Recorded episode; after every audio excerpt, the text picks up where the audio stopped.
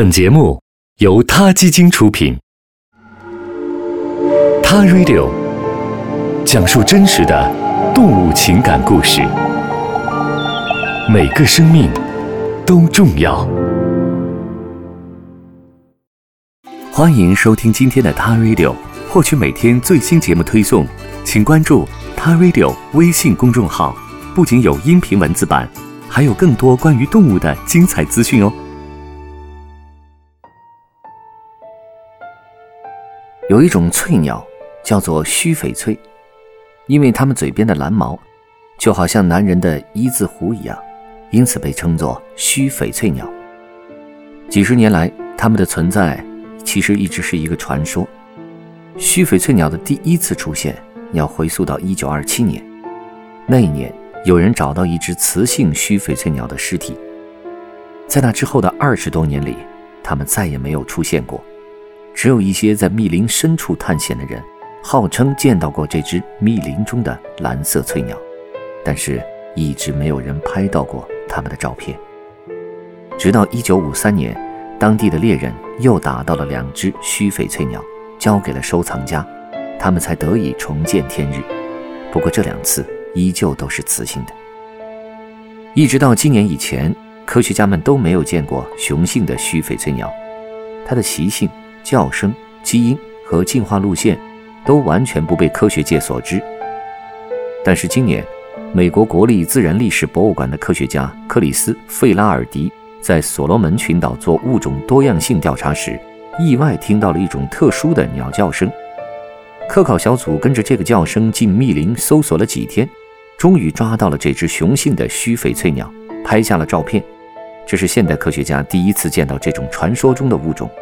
科学家给他全方位的拍了照，录下了他非常独特的叫声，然后就把它杀掉，做成了标本。这虽不是打猎得来的战利品，但之后还是引发了全球的公愤。有动物研究组织表示，这种鸟预计野外现存二百至一千只，属于濒危的物种，不该被这么随意的杀死。不过，费拉尔迪最近也写了一篇文章自辩，表示他在这里工作了二十年，根据当地的种群推断。当地的须翡翠鸟至少有四千只，他杀死的这只不会对种群造成影响，而且科学界在过去几十年里还从来没有过雄性须翡翠鸟的样本。这个发现对于科学界意义重大，把它做成标本是标准的野外研究的做法。菲拉尔迪杀了它，用科学家的说法是收藏了它。收藏就意味着杀害，这是个没有说服力的借口，而且无法掩盖这个事实。杀害有感情的生物是完全没有必要的。动物行为学家马克·贝科夫在《赫芬顿邮报》上写道：“什么时候对其他动物的杀害才能够停止？我们需要严肃对待这个问题。很多研究都太血腥了，并且没有必要。”费拉尔迪的反对者指出，把动物尸体做成标本在历史上曾经屡见不鲜。那些被做成标本的动物常常是种群中的最后生存者。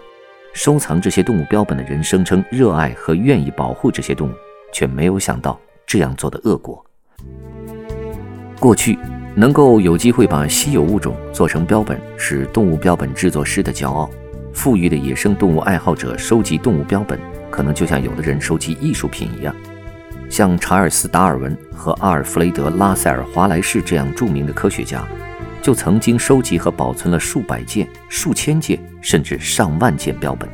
不可否认，这些标本中的大多数都有帮助科学界了解新物种的价值。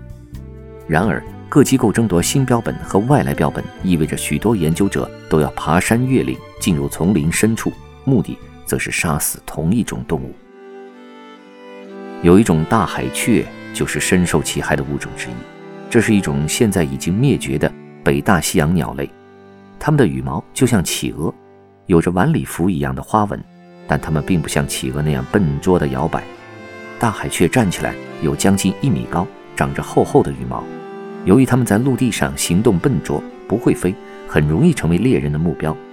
19世纪，当动物标本制作师和博物馆对这个物种感兴趣时，它们早已经处于濒危的边缘了。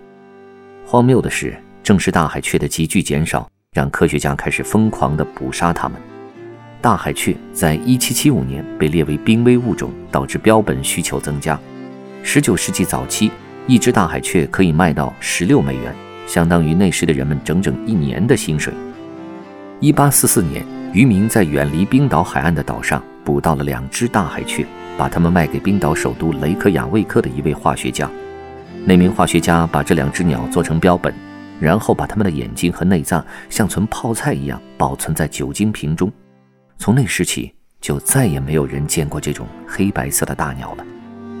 去年春天，四位生物学家在科学杂志上联合发文，反对收集稀有物种。鼓励保存像 DNA 样本、照片和声音记录这种形式的档案。多年来，西方科学家将须翡翠鸟视作幽灵物种，因为他们从来都无法找到它。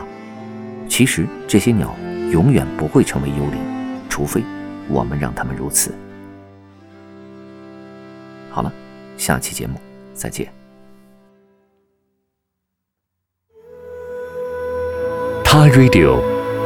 中国大陆第一家动物保护公益电台，在这里，我们讲述动物的喜怒哀乐，尊重生命，善待动物。他的世界因你而不同。